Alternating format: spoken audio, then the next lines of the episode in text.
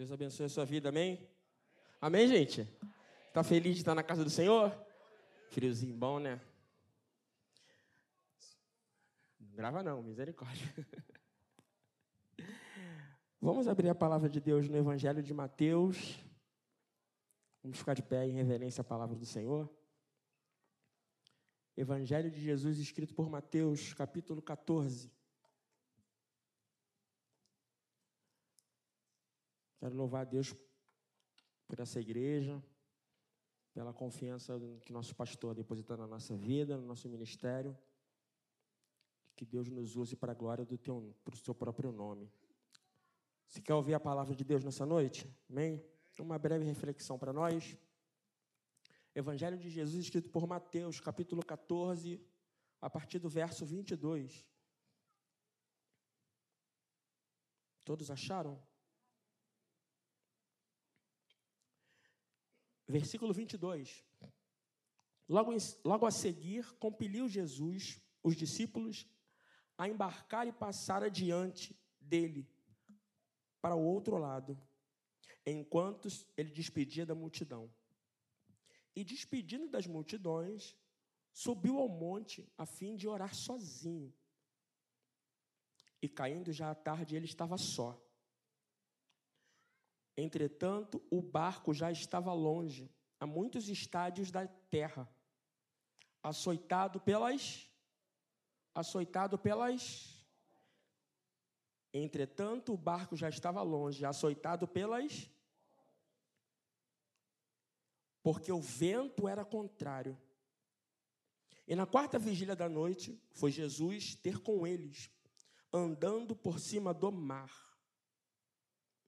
E os discípulos, ao verem andando sobre o mar, ficaram aterrorizados e exclamaram: É um fantasma. E todos foram tomados de medo e gritaram. Mas Jesus imediatamente lhes disse: Tendes bom ânimo, sou eu, não temas. Respondendo-lhe Pedro: Se és tu mesmo, Senhor, Manda-me ter contigo sobre as, sobre as águas. E ele disse: Vem. Senhor, nós estamos lendo a tua palavra. Não há nada em mim que possa ser oferecido aos meus irmãos. Muito pelo contrário, Senhor. Eu também sou totalmente carente e dependente de ouvir a tua voz. Meu pedido é, Senhor, fala com a tua igreja, usa a tua palavra que eu não seja impedimento, que eu não seja empecilho para que a tua igreja ouça a tua voz. Pelo contrário, Senhor, usa-me para a glória do teu nome. Me esconda, Senhor, atrás da sombra da tua cruz. E que no final de toda essa conversa que nós vamos ter aqui, Senhor, o teu nome seja glorificado e exaltado em nós e através de nós. Muito obrigado por essa oportunidade. Nós te agradecemos em nome de Jesus.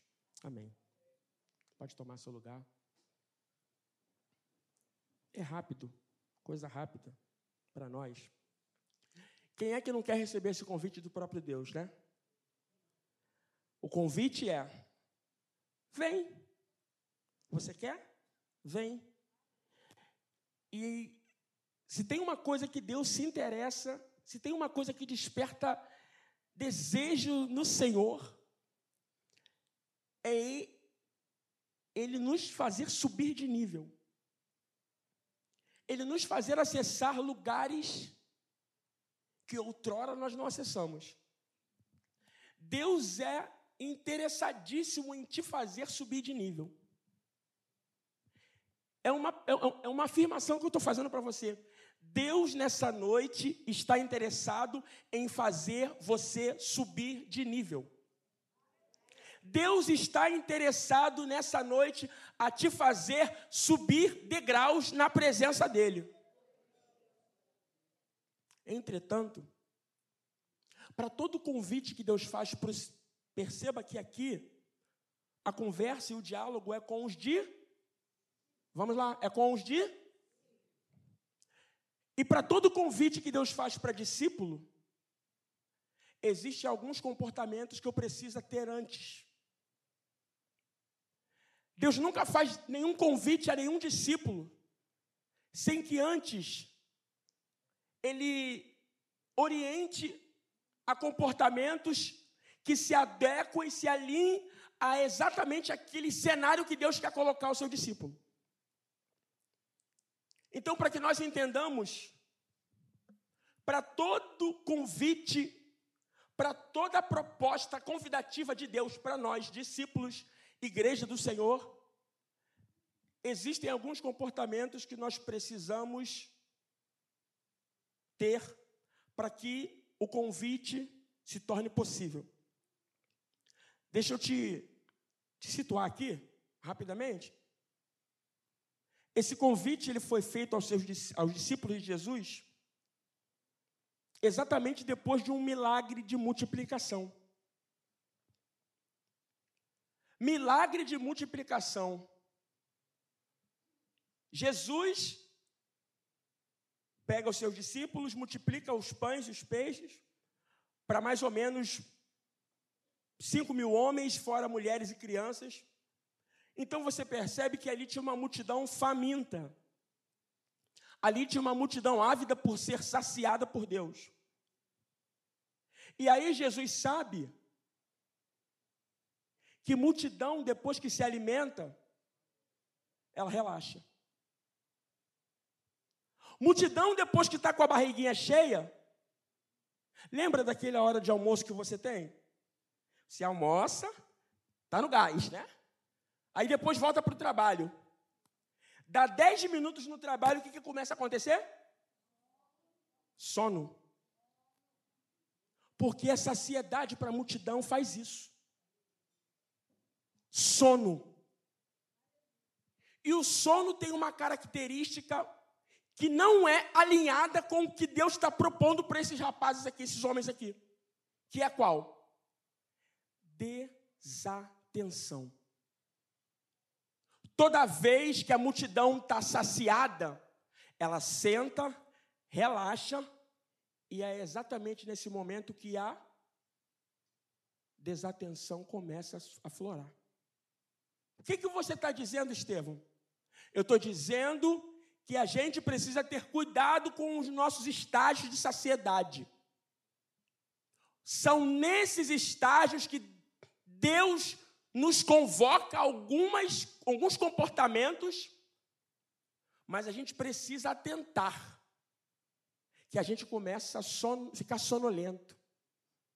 E Jesus, sabendo disso, a primeira ordem que ele dá para esses discípulos aqui,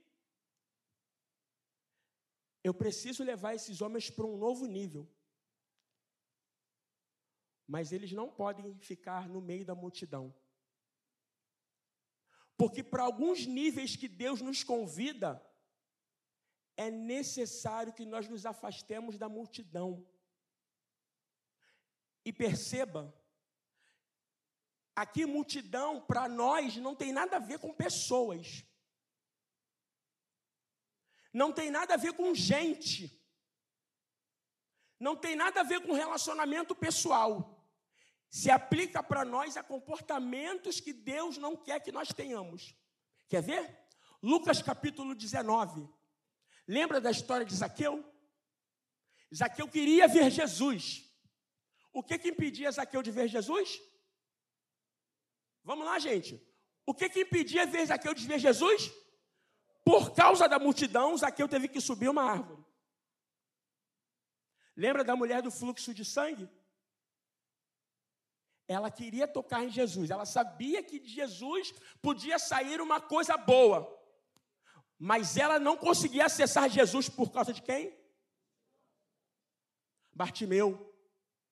Jesus, filho de Davi, misericórdia de mim, clamava Bartimeu. Mas alguém no meio da falou, Bartimeu, Fica quietinho aí. Aí Jesus para. Então você percebe que em alguns momentos para o discípulo ouvir alguns convites de Jesus, é necessário nos afastar da multidão. No meio da multidão há incredulidade. O linguajar da multidão não é o linguajar é, alinhado com a proposta de Deus que é pros. Lembrando que a proposta aqui são para os discípulos. Quer acessar lugares em Deus? Se afaste da linguagem da multidão. Se afaste do pensamento da multidão. Se afaste do olhar da multidão. Se afaste de tudo aquilo que a multidão propõe para nós. Primeira ordem sai da multidão. Porque a multidão só quer milagre. Regina, a multidão só quer multiplicação. Mas aí quando Jesus vem com uma palavra dura, opa, pegar a minha saco na viola, vamos embora. Mas para discípulo de Deus, Jesus sempre tem exclusividade. E nessa noite, Deus te convida. Quer? Quer receber de mim coisa diferente? Sai do meio da multidão. Primeira ordem. Segunda ordem de Jesus. Versículo 24. 23. Ele, despedindo as multidões, subiu ao monte a fim de orar. Já era tarde e ele estava só. 24. Entretanto, o barco já estava longe da Há muitos estádios da. Vamos lá, gente, me ajuda. Longe da. Longe da terra. Isso aqui me chamou a atenção, pastor. Não basta só estar longe da multidão, Regina.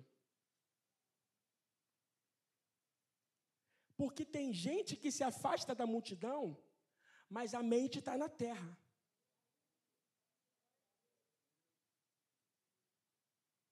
se afastou do pensamento da multidão, amém. É o começo. O corpo já se afastou, mas a mente ainda está presa à terra. Pensa na terra, fala com fala, o linguajar é terreno, o comportamento é da terra, os sonhos são terrenos. Talvez está aí a chave, diaconisa Lindalva, de acessarmos algumas coisas em Deus. A gente precisa, a gente, eu estou me colocando nessa condição, a gente precisa parar de pensar um pouco na terra. Nós precisamos olhar, vislumbrar de novo e desejar coisas do céu.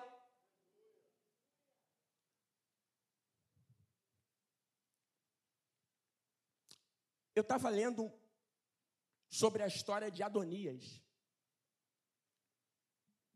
Adonias, um dos filhos de Davi.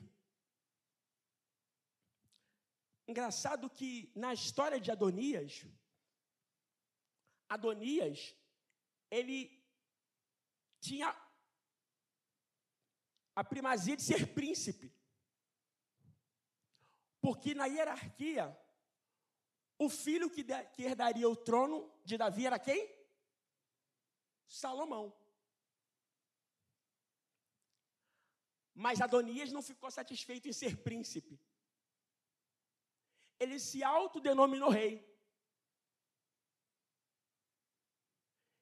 E essa foi a derrocada de Adonias. Porque ele ser ávido pela condição, Deus se irou tanto disso que Deus tirou dele até o que ele já tinha. Então ele não alcançou o que ele queria e também foi tirado do que tinha. Estevão, o que, você está dizendo com isso? Lembra? Buscai primeiro o reino de Deus. Buscai primeiro as coisas do alto. E aí a Bíblia diz assim, ó, e todas estas coisas, e estas coisas, estas coisas o quê? O que ele fala no capítulo anterior, no versículo, nos versículos anteriores. Não vai faltar pão, não vai faltar água, não vai faltar vestimenta. Então a gente precisa voltar a pensar em coisas do alto. A gente precisa voltar a pensar em coisas que são do alto para baixo. Eu não estou dizendo aqui que não devemos sonhar com coisas terrenas. Não é isso que eu estou dizendo, meus irmãos. Não é isso que eu estou dizendo. Nós temos que ter sonhos, temos que ir à luta, temos que buscar. Isso é, isso é, é louvável, isso é. Deus também se agrada disso. Mas nós ainda somos daqueles que almejam o céu. Nós ainda somos daqueles que desejam ouvir o nome chamado pelo próprio Deus. Vinde benditos de meu Pai, tomai por herança aquilo que foi preparado desde a fundação do mundo. A terra é só o meio do caminho. A terra ela é só o percurso. Aí você se apega à terra. Aí eu me apego à terra.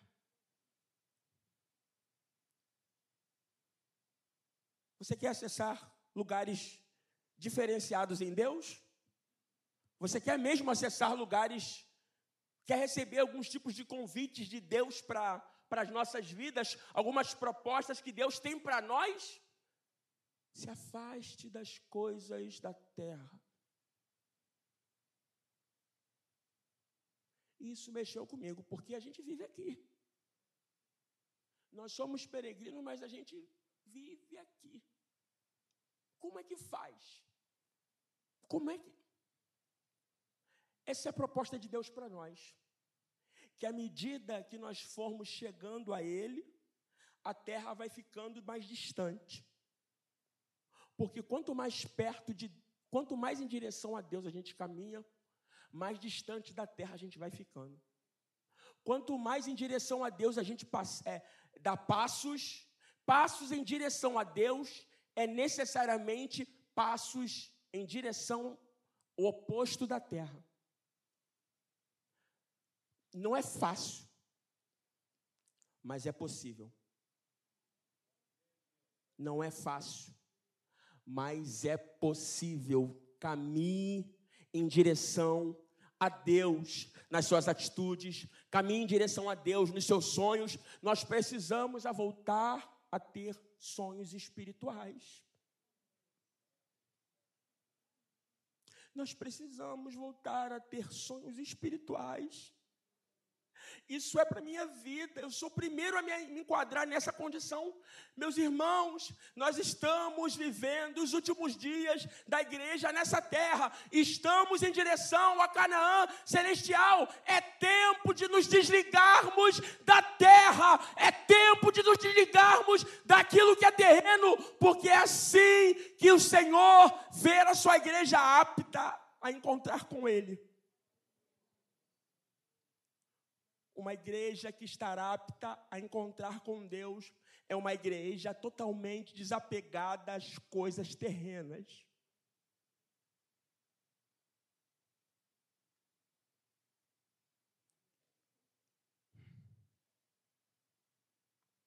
Versículo 25. Na quarta vigília da noite, Jesus foi ter com eles perdão. Versículo 24. Entrando, entretanto, o barco já estava longe da terra, já estava longe da multidão, a muitos estádios da terra. Como, como é que o barco estava? Açoitado pelas ondas, porque o vento. Porque o vento. Porque o vento Essa é uma das características que nos apontam que nós estamos sendo convidados para um novo nível em Deus. Os ventos começam a sacudir o barco. Os, os açoites começam a ficar mais visíveis. Jesus gosta desse negócio de vento, barco, mar, discípulo. Jesus tem ensinamento sempre nesses momentos Que momentos, Estevão? No momento em que a gente está distante da terra, distante da terra é distante do da segurança, da nossa segurança terrena. Aí Jesus nos tira da zona de conforto, nos tira do nosso lugar de segurança terreno, nos põe no meio do mar e depois faz o quê?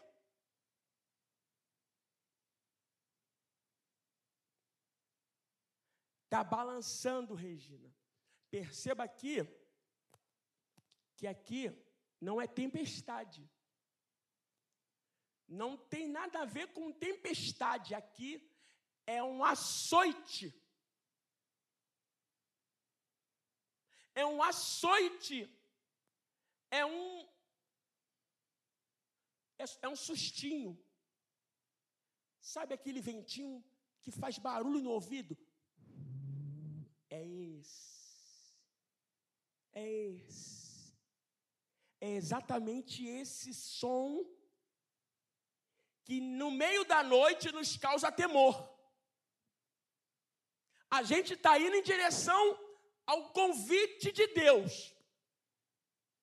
A gente está se aproximando do cenário em que Deus vai falar conosco.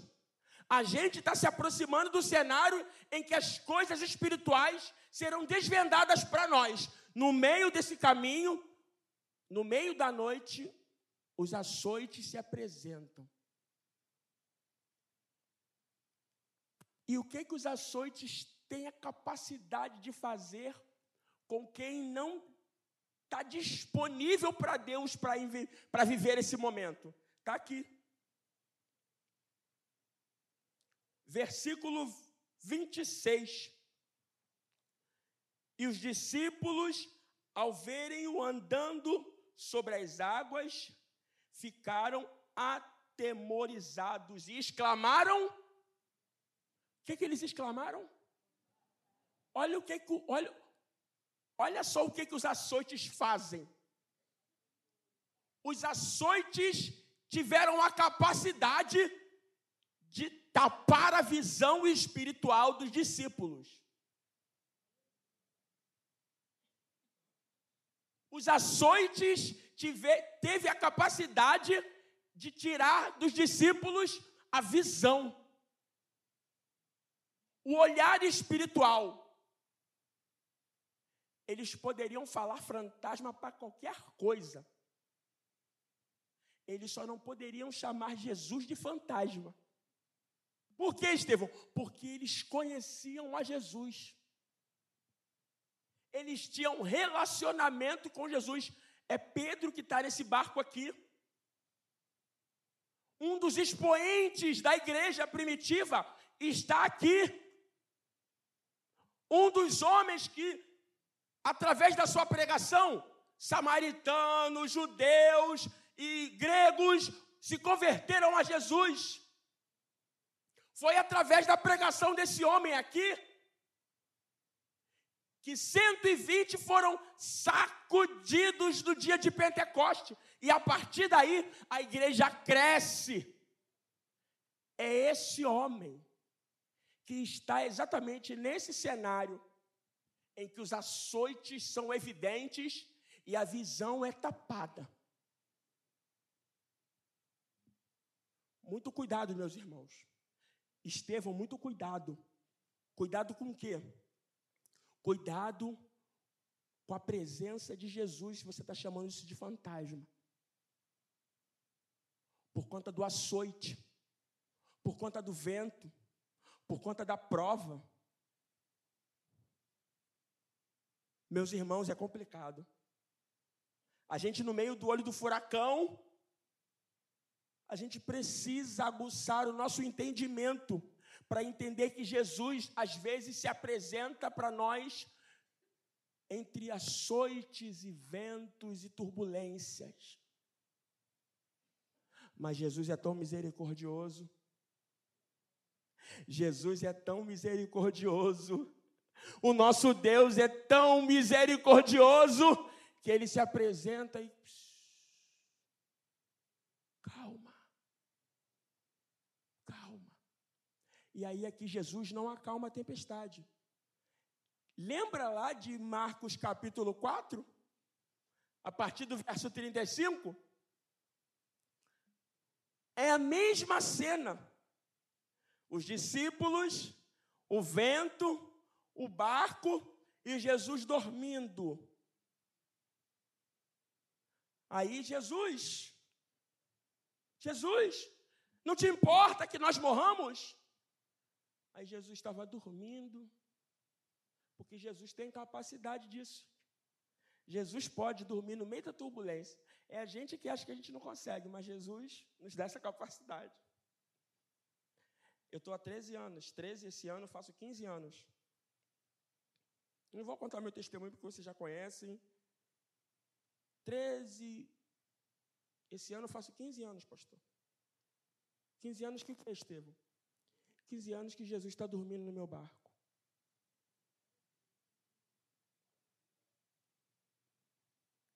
Às vezes, o vento balança. Aí eu fico caçando Jesus. Jesus, cadê o Senhor? Aí de repente eu olho aqui. Ele está dormindo.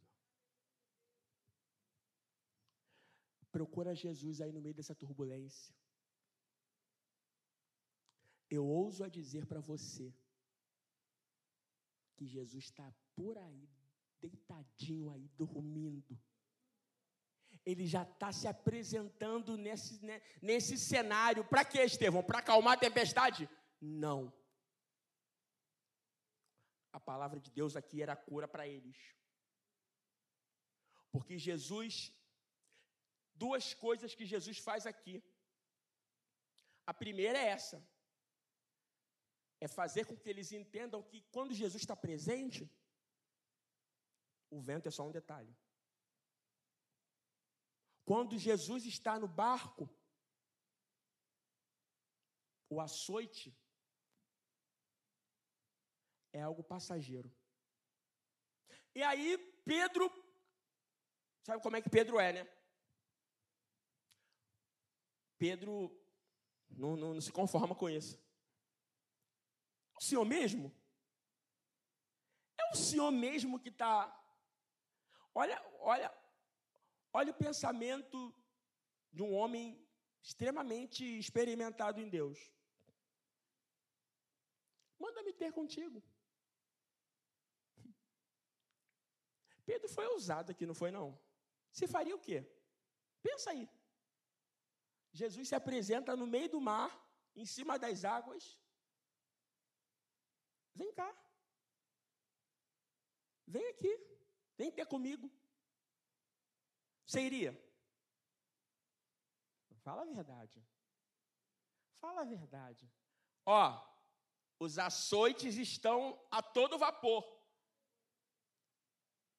Aí Jesus fala assim: Está com medo disso aqui? Vem.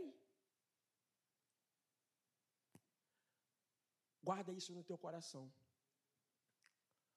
Para todo nível que a gente quer subir em Deus, a gente precisa tomar atitudes inesperadas. Atitudes inesperadas, humanamente falando, provoque em Deus reações extraordinárias. Para toda atitude que nós tomamos em Deus, que o homem não entende, Deus nos faz acessar lugares que só Ele domina. Deus nos fará acessar lugares que só Ele domina o homem não vai ter resposta porque você está pisando nas águas. Você vai ficar sem entender por que, que você está pisando nas águas. Mas é o simples fato de sair do barco e obedecer a ordem de Deus e pisar. E Deus fala para nós nessa noite: vem. Em que nível você quer chegar em Deus? Em que nível eu quero chegar em Deus? Para todo nível extraordinário, eu preciso de uma atitude inesperada. Que o homem não entende, humanamente falando é difícil, mas é ouvir de Deus o convite e estar disponível para tirar o pé do barco e colocar o pé nas águas. Com certeza, tomando essa atitude, Deus nos fará experimentar coisas extraordinárias nele. Ele nos fará experimentar coisas específicas nele. Ele nos fará experimentar lugares, acessar regiões que somente ele domina. E é isso que Deus quer para a igreja desses últimos dias. Que Deus abençoe a sua vida, em nome de Jesus.